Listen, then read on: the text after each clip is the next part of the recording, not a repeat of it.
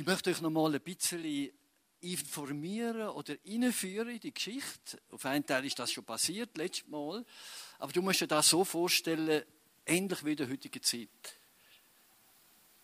Also, wir sind heute mit allem verbunden auf der ganzen Welt. Ich persönlich ist nur ein kleiner Teil, aber vor vier Wochen bin ich in Albanien vor drei Wochen bin ich in Italien. Äh, letzte Woche habe ich in einer einen Gottesdienst gefeiert mit der aramäischen Kille wo alles noch mit sehr starken Gewändern, ist drei Stunden lang gegangen, ganz speziell, hier in der Schweiz aber, Aramäer, wo hier in der Schweiz Gottesdienst feiert. Und gestern habe ich skyped mit äh, Nordamerika. Die Welt ist klein geworden. Und so müssen wir uns das auch ein bisschen vorstellen beim Nehemiah. Vor ungefähr 500 Jahren ist ein gewaltiger König nach Israel, hat Jerusalem zerstört und hat das Volk Israel in Gefangenschaft geführt nach Babylon. Aber er hat nicht nur Israel nach Babylon geführt, sondern er hat auch andere Völker genommen und hat es nach Israel versetzt. Es hat also in der damaligen Zeit, in der damaligen Welt, eine riesige Bewegung gegeben von verschiedenen Völkern, die verpflanzt worden sind. Und das hat natürlich auch eine unerhörte Unruhe gemacht. Aber man gewöhnt sich ja alles, oder? Oder mindestens an einen Teil. Und so haben wir auch das Volk Israel, wo dann sich in Babel wohlgefühlt hat. Viele von ihnen haben eine gute Position bekommen, unter anderem eben auch unser Nehemia. Er war Minister beim König von damals. Und wo dann ein paar, also einige tausend Juden wieder zurückgewandert sind nach Israel, hat er eigentlich gar nicht den Eindruck gehabt, dass er jetzt da irgendeine Verantwortung hat.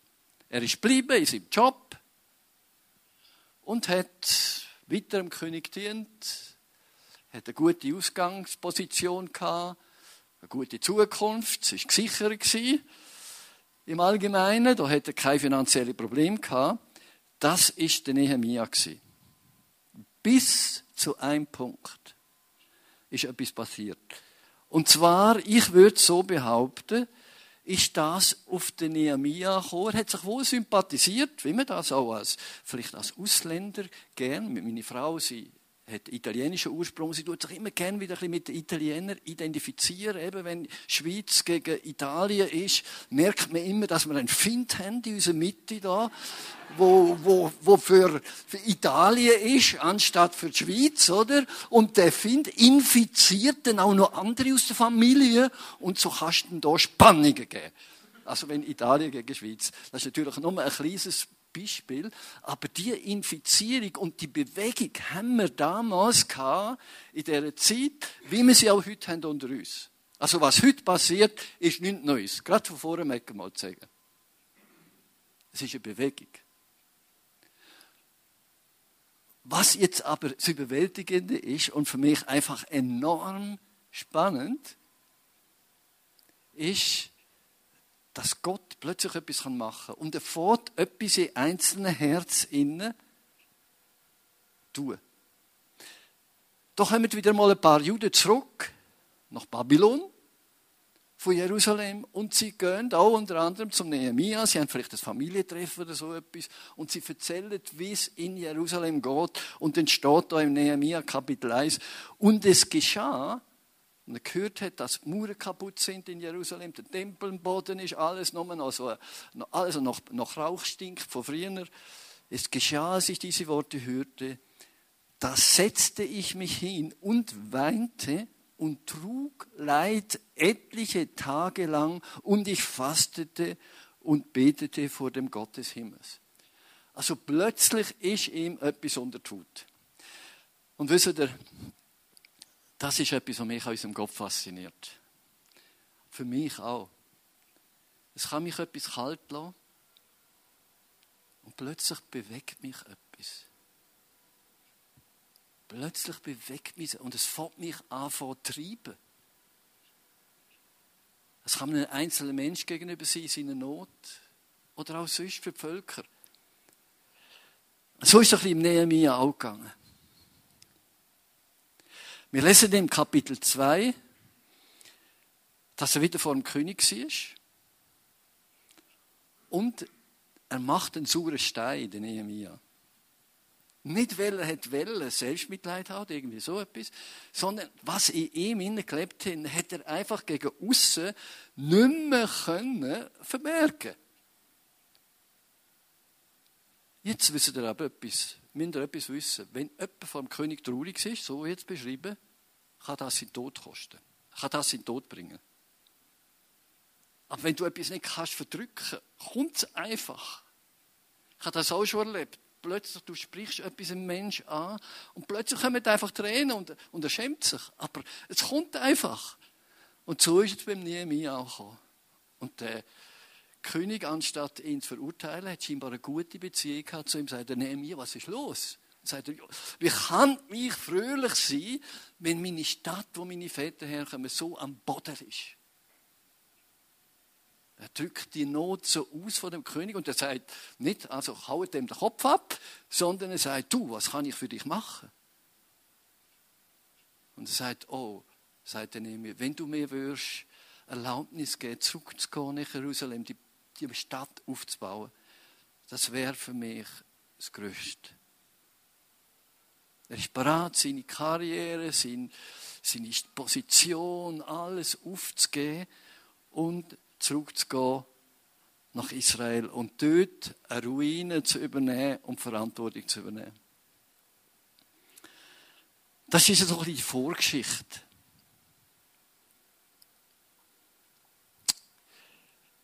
Und jetzt haben sie angefangen, die Mauer zu bauen. Und das ist ja auch etwas Interessantes. So wie wir es in der Einleitung gehört haben, auch ein bisschen am Broadway. Wenn man die sieht, wie sie anfangen, die, die Mauer bauen, müssen sie einmal lesen. Auf den ersten Moment ist Kapitel 3 von Nehemiah furchtbar langweilig. Furchtbar. Also, ich löse euch da mal ein bisschen zwei, drei Sätze vor. Das alte Tor besserte Jojada aus, der Sohn Passachs, und Meschulam, der Sohn Besodagas, und sie deckten es mit Balken und setzten Türflügel ein. Neben ihm besserten Melatias, außer der Gibeoniter und Jadon und so weiter geht das. Stinklangweilig auf den ersten Moment. Bis ich das mal ein anders gelesen habe, vor vielen Jahren, da hat es ganz interessante Sachen in. Da steht eigentlich zum Beispiel, da hat einer mit seiner Familie und mit seiner, scheinbar eine reiche Familie, mit Sklaven und Knechten und allen möglichen, die haben 500 Meter Mauer gebaut. 500 Meter. Da ist jemand, ein anderer, Elwege Single würde ich sagen, da steht, er baute die Mauer gegenüber seinem Zimmer. Er hat, jeder hat Verantwortung übernommen nach seinen Möglichkeiten in, seiner, in seinem Gegenüber. Aber es hat auch andere Verse so drinnen, da steht zum Beispiel, neben ihnen besserten die Leute von Tekoa aus, aber die Vornehmen unter ihnen beugten ihre Nacken nicht zum Dienst für ihren Herrn. Also da hat es doch einige gehabt, die sind sich zu vornehm vorgekommen, jetzt auch einen Beitrag zu geben. Das war einmal das eine. Sie haben gebaut, aber jetzt komme ich zu einem Thema von heute, ganz speziell. Finden greifen an. Mein Satz einmal ist, da können wir hier lesen, wer eine große Sache angeht, hat mit Widerstand zu rechnen. Wenn du eine kleine Sache angehst, hast du ein kleines Problem vielleicht, wenn überhaupt eins. Wenn du aber eine grosse angehst, ist es nicht immer so einfach. Und da möchte ich dir jetzt etwas sagen. Ein Bild, ein anderes Bild. Wenn du für Gottes ewige Reich arbeiten wird dir Gott nicht einen roten Teppich auslegen, wo du zu Ehr und Ruhm kommst. Aber er wird etwas machen, er wird dir Zugang geben, Zugang geben zum lebendigen Gott. Wir haben das vorher im Lobpreis auch gesungen. Mit in der Berührung mit oben. Ich kann euch sagen, das ist das Gewaltigste, das ist das Eindrücklichste, wo ein Mensch kann haben und empfangen als er. Eine Berührung und immer wieder Berührungen mit dem ewigen Gott. Das ist unzahlbar. Das ist Himmel schon jetzt ein Stück auf der Erde.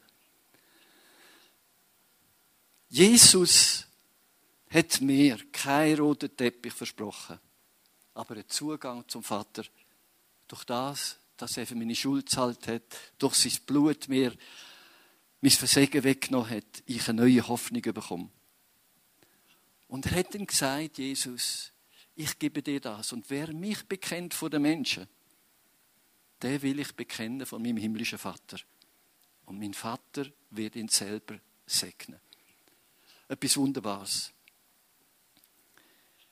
Wenn du in die heutige Zeit hineinschaust, und ich möchte das in Verbindung bringen, heute jetzt während der Predigt, immer in unsere heutige Zeit, dann die Situation von Nehemiah, und dann komme ich nachher zu einem anderen Teil, die Situation der neutestamentlichen Gemeinde. Ich versuche die drei Sachen ein bisschen nebeneinander anzustellen. Wo haben wir heute die gewaltigsten und größten Aufbrüche zu Jesus hin? In der muslimischen Welt. Warum? Weil in den schwierigsten Umständen und Problematiken innen neutrale Beobachter können zuschauen, was der Unterschied ist zwischen einem Jesus-Jünger, der Heilige Geist hat, und die übernatürliche Gegenwart Gottes erfahrt in den schwierigsten Umständen, und denen, wo in einem Fanatismus innen verhangen sind und mit Gewalt und Brutalität versuchen, den Gottesstaat aufzurichten. Der Geist Jesu gegen den Geist des Antichrists. Denn es steht in der Bibel, wer nicht Jesus bekennt, dass er der Sohn Gottes ist, ist der Antichrist. Und genau in solchen schwierigen Situationen offenbart sich heute. So ist es in China. Vor 30 Jahren hast du den Eindruck jetzt ist das Christentum ausgerottet unter dem Mao. Plötzlich steht es wieder auf. Nicht mehr amerikanisch prägt, nicht mehr europäisch prägt, nicht mehr deutsch prägt oder was es mag sein, sondern Gottes Himmelmäß, himmelgemäß, bricht es wieder auf. Und heute hast du 100 Millionen Christen in China. Zum Teil durch die größten Verfolgungen und Kämpfe und schwierigsten Sachen durch, entsteht die Kirche Christi. Übrigens ein Zeichen für das, dass er bald wiederkommt.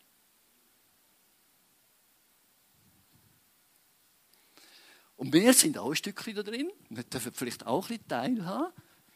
Wir haben ein Broadway genommen und machen eine Kille daraus. Hm? Jemand hat für uns eine Kille gebaut. Wir müssen sie noch ein bisschen ausbessern. Fantastisch. Also wer eine grosse Sache angeht, hat mit Widerstand zu rechnen. Widerstand durch was? Wir können das lesen durch Spott und Aggression. Es steht da im Nehemiah Kapitel 3, Vers 33, als Sambalat hörte, dass wir die Mauer bauten, da wurde er zornig und ärgerte sich sehr und spottete. Wer sind denn die Leute jetzt gewesen? Das sind jetzt eben die Leute, wo eingebracht worden sind in das verheißene Land. Ihnen ist es eigentlich wohl gewesen, wenn das Volk, das Volk Gottes am Boden liegt, wenn Jerusalem am Boden liegt, wenn es keinen Tempel gibt, dann ist es ihnen wohl. Und jetzt kommen da plötzlich Leute, die suchen das Beste für Jerusalem. Sie wollen wieder eine Stadt aufbauen, sie wollen wieder einen Ort von der Herrlichkeit Gottes machen. Und das ärgert sie, macht sie zornig und sie fangen an zu spotten ist mir auch bekannt. Wenn ich anfange, an Jesus bekenne, habe ich das auch mal erlebt. In dem Sinn. Also Widerstand durch Spott, Aggression, aber auch durch Widerstand durch Schwierigkeiten. Was haben sie denn gesagt? Die ohnmächtigen Juden. Werden sie diesen Schutthaufen wieder beleben können? Jerusalem war ein Schutthaufen. Habt doch, hört doch auf, hat doch keinen Wert. Was wollt ihr auch da? Ihr kleiner Haufen. Ihr erreicht gar nichts. Ihr ohnmächtigen Juden. Ihr habt doch keine Kraft und ihr könnt doch nichts. Ihr seid doch nichts. Und da höre ich schon einen hinterrufen, wo mir das auch manchmal in meinem Leben zugerufen hat. Ah, was bist du schon? Du kannst doch nichts und so weiter. Einer, der so mit Liebe versucht, mich abzumachen. Und dann, wenn ich wieder in die Gegenwart Gottes gegangen bin, habe ich den anderen gespürt und sagt, du bist mein geliebtes Kind. Ich brauche dich. Widerstand aber nicht nur durch Spott, Aggression, Schwierigkeiten, sondern auch durch Verwirrung und Gewalt. Und es steht dann von ihnen, Nehemiah 4, Vers 2, und sie verschworen sich, also die Feinde, die Leute vom Land töten, alle miteinander, dass sie alle kommen und gegen Jerusalem kämpfen und Verwirrung anrichten wollten. Das wird unter uns vermutlich auch gesehen, wenn wir uns eins machen, ein Ziel zu erreichen. Mit anderen zusammen. Ich will ganz bewusst sagen, der ICF ist nicht die einzige Gemeinde in der Region mit anderen zusammen, aber auch mehr als ICF, wir bauen die Gemeinde Gottes. So wie es uns Jesus ans Herz gelegt hat, so gut wir es kommen, mit unseren Fähigkeiten und Gaben und Möglichkeiten, da werden wir das auch erleben, dass andere gegen uns kämpfen. Sie versuchen uns zu verwirren. Da kommt auch der Verwirrer, das ist wieder der, der Typ da im Hintergrund, wo Diabolos heißt. Und Diabolos heißt Durcheinanderbringer. Er wird versuchen, im Technikteam ein bisschen Eifersucht zu streuen. Oder unter diesen Arbeiten zu sagen, ich schaffe so viel und der andere schafft nichts.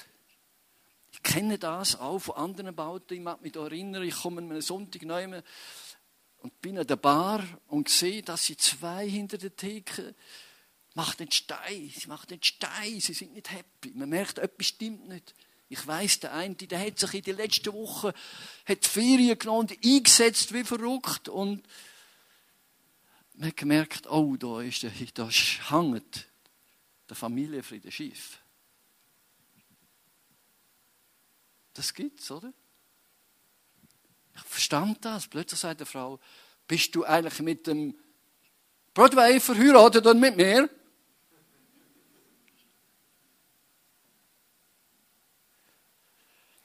Als ich das so gesehen habe, ich gedacht, plötzlich habe ich irgendwie klar gesehen, man wird ja ein bisschen älter und manchmal auch ein bisschen, gescheiter, oder? Man hat ja auch viele Fehler gemacht. Ich gedacht, oh, das ist nicht gut mit diesen Beinen. Was kann ich da machen?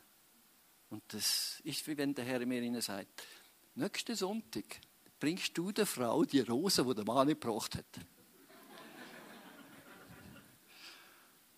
Das ist ein origineller Gedanke, oder? Aber solche Gedanken vergiss ich auch gern. Und am nächsten Sonntag bin ich wieder dort vor der Bar gestanden und plötzlich kommt mir in den Sinn, oh, Rose. Ich habe gesagt, oh Herr, ich nächste Woche dann.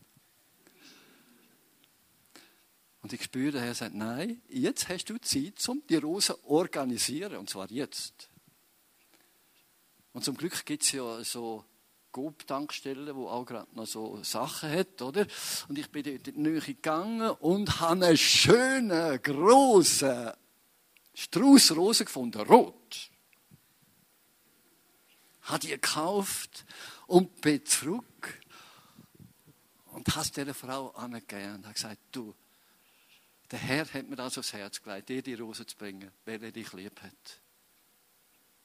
Die nächste Rose bringt er dann der Mann.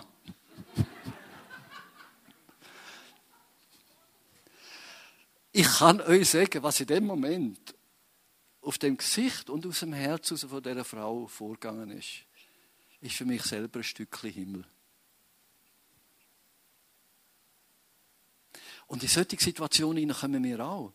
Verstehen? Das ist ganz praktisch. Wenn man so ein Projekt angeht, wie wir jetzt auch miteinander angehen, wird solche Sachen gehen. Also, wer eine große Sache angeht, hat mit Widerstand zu rechnen. Verwirrung und Gewalt. Aber wir wissen etwas. Gott wird uns immer wieder Leute schicken zur richtigen Zeit. Er wird uns ermutigen. Wir glauben das. Wir glauben das. Gott ist gut. Und jetzt möchte ich dir auch noch etwas sagen zur Ermutigung, aber auch zur Ermahnung. So wie beim Nehemiah. Der Nehemia hat müssen lernen, wo die Finder angekommen sind, wo die Verwirrung angekommen ist. Und er hat die Verantwortung für das ganze Bau von dieser, von, von dieser Mauer. Die große Verantwortung hat er gespürt. Aber ich vermute, er hat auch etwas gespürt von dem, was nachher später der König Salomo oder vorher der König Salomo ausgedrückt hat. Nämlich, wie es steht im Sprüch, Kapitel 25, Vers 26 ein getrübter Quell und ein verdorbener Brunnen, so ist ein Gerechter, der vor dem Gottlosen wankt. Wenn du weißt, und ich weiß, dass wir auf dem richtigen Weg sind, mit Jesus, in der heutigen Zeit, wo wir um, nicht unbedingt als Freikirchler mit unseren zum Teil recht klaren Vorstellungen, was Sünde ist und so weiter. Wenn wir hier anstehen, werden wir auch mit Widerstand zu tun haben. Und jetzt sage ich dir das und mir, also Ermutigung und als Ermahnung, es gibt kein Zurück. Wenn wir A gesagt haben, sagen wir B. Das Wort ist sehr, sehr wesentlich. Ein getrübter Quell. Sonst wirst du unglaubwürdig. Eigentlich so und eigentlich so. Du passt dich der Umgebung an? Nein. Wir bleiben zu dem, was uns Gott offenbart hat. Auch wenn es einen Preis kostet. Wie damals beim Nehemiah oder bei heute, bei vielen Christen auf der Welt. Millionen, wenn nicht sogar hunderte Millionen, haben Gegenwind spüren, weil sie an Jesus glauben. Aber die, wo Frucht erleben und der Segen und der Friede Gottes auf sie kommt und auf ihr Herz, in manchen schwierigen Situationen, sie sind ein Brunnen für andere. Sie sind eine helle Quelle zur Erquickung für andere, wo auch ihre Not Orientierung suchen. Und einen lebendigen Gott, nicht ein Götz, ein lebendiger Gott ein, un, ein getrübter Quell und ein verdorbenen Brunnen, so ist ein Gerechter, der vor dem Gottlosen wankt. Und das wenn wir nicht sein. Jetzt fassen wir noch mal ein die Arbeitsweise vom Find zusammen. Der Find versucht, einzuschüchtern und Angst zu machen. Angst ist immer ein Geschmäckchen aus des Teufels Küche. Furcht ist nicht in der Liebe. Und Gott liebt dich, mich und die Welt. Der Widersacher lebt durch Manipulation, durch Unterdrückung, durch Vergewaltigung, durch Lüge und durch Angst. Das sind Werkzeuge des Feindes. Aber was auch noch der Fall ist, das können wir bei dem Bärli schauen, wegen der Rose. Der Mann hat enorm viel geschafft. Ist er Schöpf gewesen? Und in der Schöpfung innen sind wir auch anfechtbar. Der Find benutzt unsere Schwäche, unsere Müdigkeit, unsere Begrenzung. Wie überwinden wir Widerstand? Da möchte ich jetzt ein Beispiel aus dem Neuen Testament brauchen. Die erste Gemeinde in Jerusalem hat gerade Pfingsten hinter sich. Vorher ist der Verlust von Jesus. Jesus ist gestorben. Ihre ganze Hoffnung ist in sich zusammengebrochen.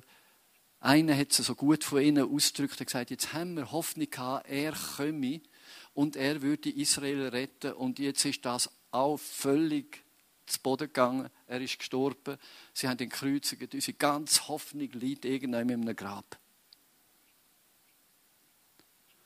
Und dann steht dort, dass Jesus mit dem, wo das gesagt hat, unterwegs war. Und er öffnet ihm die Augen, wieder die inneren Augen. Spürst du wieder das, was plötzlich vom Himmel oben kommt, wie beim Nehemiah, wo plötzlich etwas ins Herz bewegt und den Mann auslöst zu einer Aktivität. Und zwar nicht durch eine verstandesmäßige nur oder durch eine willensmäßige, sondern auch durch eine emotionelle, inneres Ergriffen sein. Und dann ist Pfingsten gekommen. Jesus ist auferstanden von den Toten plötzlich ist die Hoffnung wieder da gestanden. Sie haben bettet miteinander, sie haben gerungen miteinander, die ersten 120 Leute dort, die sich versammelt haben, oben auch in so einem Obergemach von einem Haus. 120 Leute, sie haben gefastet, sie haben gebetet, sie haben auf Gott gewartet. Und dann ist der Heilige Geist gekommen, ist er da gewesen. Und die Situation hat sich so stark verändert, dass sich in einem Tag 3000 Grad bekehrt haben und es ist eine Weckung durch Israel durchgegangen, äh, durch Jerusalem durchgegangen. Aber das hat nicht allen gepasst. So ist es, oder? Wenn wir etwas Großes, so haben wir den Titel gehabt, wer eine große Sache angeht, hat mit Widerstand zu rechnen. Das wird bei uns so sein, das wird immer so sein. Das ist ganz normal. Wenn Gott anfängt wirken, wird jemand ärgerlich. Das haben wir auch gehört. Es hat Leute, die haben sich geärgert, die, wieder, wenn wir das gehört haben, sie sind aggressiv geworden, sie haben gespottet. Da kommt vielleicht sogar die Presse, macht sich auch noch ein bisschen lustig über uns und so weiter. Das eine und das andere. Und das ist dort in Jerusalem auch so gewesen, nach Pfingsten. Und was steht denn? Sie sind vor Gott gewesen und sie haben weiter das Evangelium mit freiem Mut predigt. Und plötzlich kommen aber wieder die Behörden, der Hohe Rat, Tempelpolizei verhaftet sie und dann steht, dass man sie schwer abpackt hat. Und lesen wir in Apostelgeschichte Kapitel 4, 23 folgende. Petrus und Johannes gingen zu den Mitchristen und berichteten ihnen, was die Priester und die Ratsältesten gesagt hatten. Die Reaktion der Versammelten auf das, was sie hörten, war, dass sie sich alle gemeinsam und einmütig an Gott wandten. Also wir haben eine Möglichkeit zum Überwinden von Widerstand, ist Einheit und Gebet. Einheit und Gebet. Und manchmal finden wir die Einheit wieder auch im Gebet. Aber ein einheitliches Gebet bringt eine Bewegung. Eine weitere Möglichkeit, um den Widerstand zu überwinden, ist ein mutiges Bekenntnis. Darf ich euch einfach auch etwas sagen von dem, wie ich so eine Situation äh, erlebt habe? Ich habe, wo die Verfolgung genau doch im Irak, Iran, im Sudan, dann wieder die Mädchen da, die zwei, über 200 Mädchen, die entführt worden sind, vergewaltigt worden sind, das hat mich mit der Zeit so hergenommen. Auf einer Seite habe ich die Sachen nicht mehr lesen. Es hat mich so, und auf der anderen Seite äh, habe ich so eine Hilflosigkeit empfunden, und doch hat es mir immer wieder ins Gebet gebracht und ich habe wieder dafür beten und ich habe gesagt, oh Gott, bitte hilf ihnen. Du siehst die vielen Menschen, wie sie plaget werden. Gib ihnen wieder Leute, die es gut meinen mit ihnen. Ich bitte ihnen, gib ihnen Trost. Ich bitte dich, Herr, gib du ihnen, wenn sie auf der Flucht sind, irgendjemand, wo ihnen wieder eine Tür öffnet, dass sie reingehen können. So habe ich betet. Und plötzlich sagt der Herr einmal zu mir, du solltest noch etwas zusätzlich beten. Das wäre besonders wichtig. Bitte für sie um freien Mut. Ich habe mir das überlegt. Und genau das ist es. Warum tut sich das Evangelium so entwickeln? In all dieser Verfolgung, in diesen Kämpfen, in diesen furchtbaren Leiden, weil die Christen Gegenwart Gottes erlebt haben und trotzdem Jesus predigt. Jesus verkündigt. Gegenwart Gottes erlebt. Und die Leute um sie herum sagen, ja, in dieser Situation müssen wir doch in einer Katastrophe sein, die müssen ja helfen, zweifelt sein. Sie sind es nicht. Ein chinesischer Christ hat einmal gesagt, oh, ich will gar nicht das, was ihr habt. Verfolgung ist mir viel lieber. Da spüre ich den Frieden Gottes. Genau das ist es, ein mutiges Bekenntnis, ein Freimut. Und das möge Gott uns geben, in unserer Situation, auch in der heutigen Zeit, wo alles so muss vernebelt sein, so ungewiss. Ja, man soll das machen und das, es gibt keine Regeln mehr. Äh, Familie, was ist Familie? Das kann so sein und so sein. Alles ist nichts. Kein Maßstab. Freiheit ist alles. Und wir sehen, wie die Menschen ihrer Freiheit völlig gebunden sind. Kein Freund mehr, keine Lebensqualität mehr. Man hat zwar alles und doch nichts. In das Sinne braucht es wegen den Menschen um dich herum ein mutiges Bekenntnis in Liebe und Demut. Bekenn Jesus. Es steht denn da, das mutige Bekenntnis, Apostelgeschichte, Kapitel 4, Vers 29. Höre nun, Herr, wie sie uns drohen und hilf uns, als deinen Dienern furchtlos und unerschrocken deine Botschaft zu verkündigen. Erweise deine Macht und lass durch den Namen deines heiligen Dieners Jesus Kranke geheilt werden und Wunder, außergewöhnliche Dinge geschehen. Die sind völlig in Angriff gegangen. Die haben sich auf Dampfwalze aufgesetzt, auf den Sitz und nicht drunter gelegt. Das darfst du. Das ist dein Vorrecht. Wie überwinden wir Widerstand? Gemeinschaft und Gebet, ein mutiges Bekenntnis. Und das dritte ist Glaube an einen übernatürlichen und übernatürlich mitwirkenden Gott. Wer mich bekennt vor den Menschen, den werde ich bekennen vor den Menschen. Den werde ich bekennen vor meinem himmlischen Vater. Mache mal einen Versuch, wo du die Möglichkeit hast, den Schwanz hinzuziehen, wie ein Hund, der Angst hat. Oder in dem Moment anzustehen und zu sagen, ich glaube an Jesus, ich gehöre zu denen. Und du wirst sofort in deinem Geist eine Reaktion spüren. Glaubst du das? Absolut. Er wird sich durch seinen Heiligen Geist zu dir bekennen, wenn du ihn auch bekennst.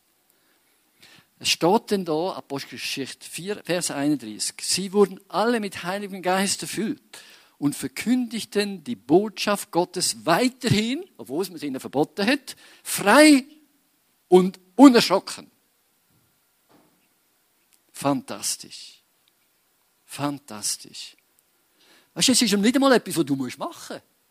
Nur der Schritt im Glauben raus, zu Jesus dich zu bekennen, wird viel auslösen. Ich war einst in Albanien. Das ist so ein interessantes Land. Wer mich kennt, weiß, dass ich mal etwas von dort verstand, äh, äh, erzählen. Aber ich habe viel verstanden dort unten irgendwie. Irgendwie von etwas, was ich da manchmal gar nicht so aufnehmen konnte. Ich war eine Stunde und in dieser Zeit hat wieder eine Revolution angefangen. Nicht viel vorher haben alle Zeughäuser Militärstationen plündert und 800 Maschinengewehr sind im Volk verteilt gewesen. Und dann ist das Chaos losgegangen. Aber das Chaos hat sich so im Untergrund noch ein bisschen und wo ich dann unten bin, während wir Gottesdienst hatten, in Tirana, der Hauptstadt, plötzlich hat es um uns zu schiessen. Das ist ja so schön, du hast Gottesdienst und plötzlich schießt es da im Zeug umeinander. Und du musst etwas wissen, wenn du die orientalische Kultur kennst, und du bist in einer Familie, von einer Orientali in einer orientalischen Familie eingeladen, bürgt die Familie für dein Leben. Das heißt, sie müssen alles aufwenden, um dich zu schützen. Und wenn sie müssen auch Kalaschnikows organisieren. Das ist einfach orientalische Gastfreundschaft. Darum ist das Ziel, nachdem das angefangen hat, sofort gewesen, alle Ausländer raus, also die, die irgendwann verbunden sind mit Albanien, sind raus, außer die Ausländer, die einfach sonst kommen, von, einem Hilfswerk oder irgendwie so etwas, die keinen direkten Bezug haben zum Volk oder von der UNO oder was es mag sein, um die hat man sich nicht gekümmert. Aber die, die drinnen sind, und ich bin einer von denen gewesen, und so ist der, mein Kollege zu mir und hat gesagt, schnell auf den Flughafen. Oder nein, an die Grenze zu Kosovo, wir in das Taxi und er muss los und raus muss mit. Und wenn er das so sagt, sage ich, und das ist der Geist Gottes gewesen, so der wunderbare Geist, wo einem so ermutigt, ich sage zu ihm, Agron, ich bin nicht hier runtergekommen, um zu flüchen. Ich bin hier abgekommen, um euch jetzt in dieser Situation zu unterstützen.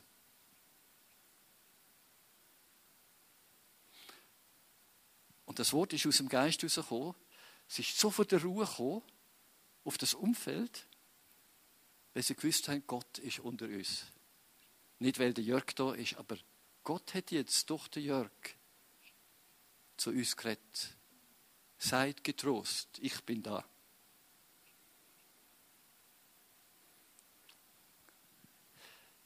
Was ich möchte heute ist, vielleicht bist du ein ängstlicher Mensch. Ich bin eigentlich auch ein ängstlicher. Darum bin ich immer so aggressiv als Kind. Ein Zeichen von Angst ist Aggressivität. Und mein Anliegen ist einfach auch die nächsten Schritte, die ihr und wir miteinander machen, dass der Freimut und die Freudigkeit auf euch ist und bei euch bleibt. Dafür möchte ich beten.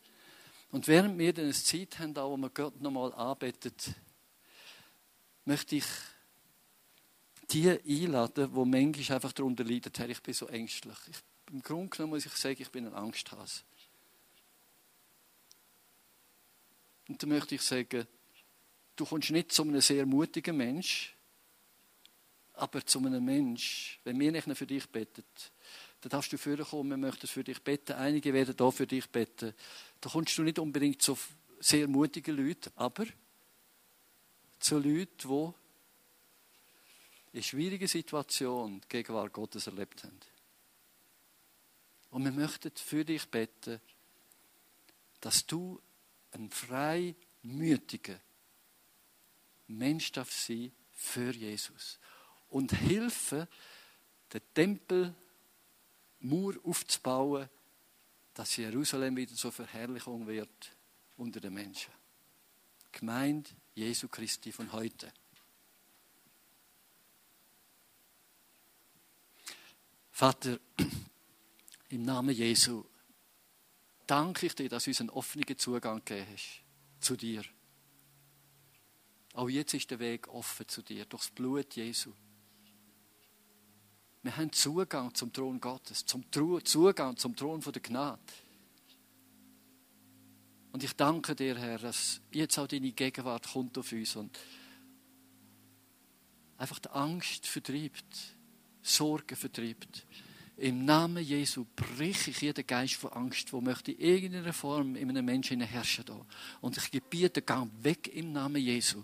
Das Vertrauen vom Herrn Jesus Christus soll wirksam werden jetzt. Du bist ein guter Gott und ich möchte einfach danken, Vater, dass auch in dieser heutigen Zeit du die Antwort bist für Menschen in ihrer schwierigen Situation. Jesus ist die Antwort. Vielen Dank dafür, Jesus. Und so kommen wir zu dir jetzt auch. Sind so froh, dass wir einen offenen Weg haben zu dir und dich einfach auch dürfen anbeten und uns dürfen segnen lassen von dir. Du treue, ewige Gott. Du bist da. Komm mit dem Heiligen Geist und berühre uns mit dem Frieden, wo du verheißen hast. Der Friede Gottes, welcher höher ist als alle Vernunft, bewahre eure Herzen und Sinne in Christus Jesus. Amen.